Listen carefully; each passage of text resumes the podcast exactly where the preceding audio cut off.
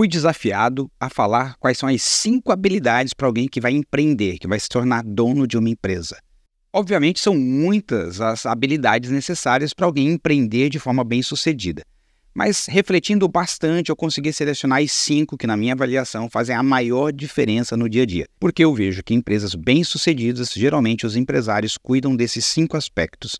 A primeira coisa importante é ter uma visão sistêmica. E o que significa isso, Gilberto? Significa ser capaz de ler o que está acontecendo no contexto econômico, político, social, cultural, tecnológico e às vezes até ecológico. Porque se a sua empresa depende, por exemplo, do agronegócio, como vai né, as questões ecológicas, se chove, se não chove, se tem seca, se tem frio extremo, geada, tudo isso pode influenciar na situação econômica da sua região. Saber ler o contexto adequadamente é fundamental.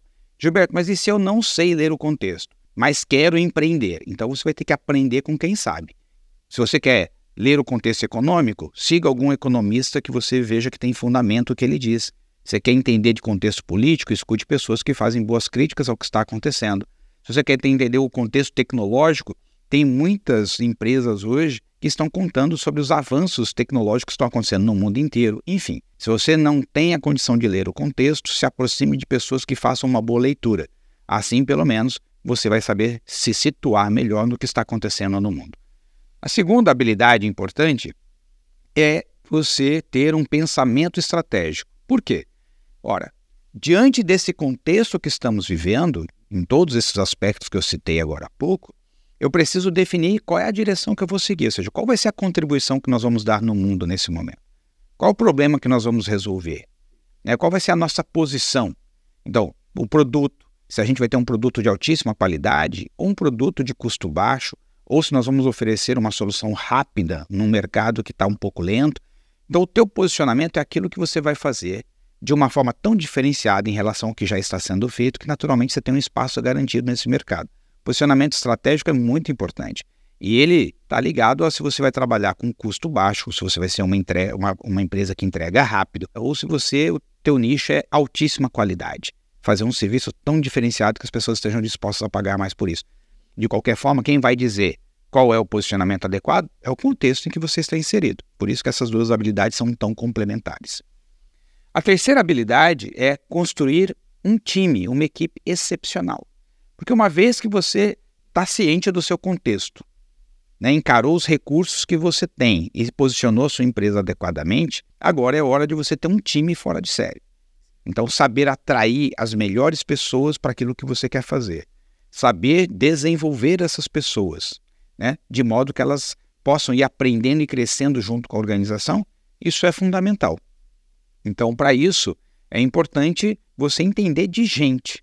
Gilberto, isso eu não entendo. Então você vai ter, vai ter que ter alguém que possa fazer isso com você. Alguém no teu time, por isso que contratar um time bom é importante, porque você vai buscar nesse time o que pessoas que são excepcionais naquilo que você não domina muito e vai fazer o seu processo de complementação, ou seja, vai te complementar naquilo que você não, não é o teu ponto forte.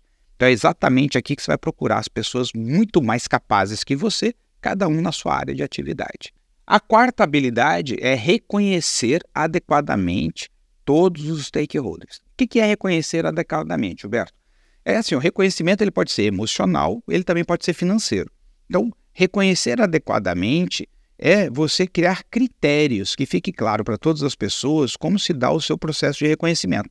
Tanto no aspecto emocional, ou seja, quando é que você faz um reconhecimento para alguém da sua equipe, quando é que você faz um reconhecimento para um fornecedor, quando é que você faz um reconhecimento para um acionista, quando é que você faz um reconhecimento na comunidade. Quando você tem critérios, você aumenta as chances da sensação de justiça. Porque se a cada hora você faz uma coisa diferente para cada pessoa, as pessoas da equipe ou os próprios fornecedores não entendem bem o feedback. Então, coerência é fundamental. Então, você ter critérios e manter-se firme nesses critérios para que as pessoas possam entender como é que você funciona. Isso cria um senso de justiça, isso é fundamental para construir confiança no médio e longo prazo. E a quinta e última habilidade é conjugar bem o curto, médio e longo prazo. Como assim, Gilberto? Porque se você é um empresário, você tem que pensar o seguinte: como é que eu pago a conta hoje? Mas também no médio prazo, o que, que eu preciso estruturar para a gente continuar andando bem? E o longo prazo, na direção em que a gente pretende chegar lá no futuro. Então, veja, o longo prazo orienta a caminhada. O médio prazo te sinaliza o que tem que ser estruturado durante a caminhada. E o curto prazo paga a conta enquanto você caminha. Então, essas, esses três, essas três dimensões de tempo tem que estar na mente né, da pessoa que quer empreender, da pessoa que quer atuar como dona de um negócio. Mas, Gilberto, eu tenho que cuidar desses cinco pontos ao mesmo tempo, ou seja, eu tenho que desenvolver bem essas cinco habilidades. Isso seria no mundo ideal, ou seja, no mundo ideal você tem visão sistêmica, você pensa de uma forma estratégica, você sabe montar um time excepcional, você faz o reconhecimento, a remuneração adequada de todo esse time, todos os seus stakeholders que estão contigo, e você tem a habilidade de pensar o curto, médio e longo prazo.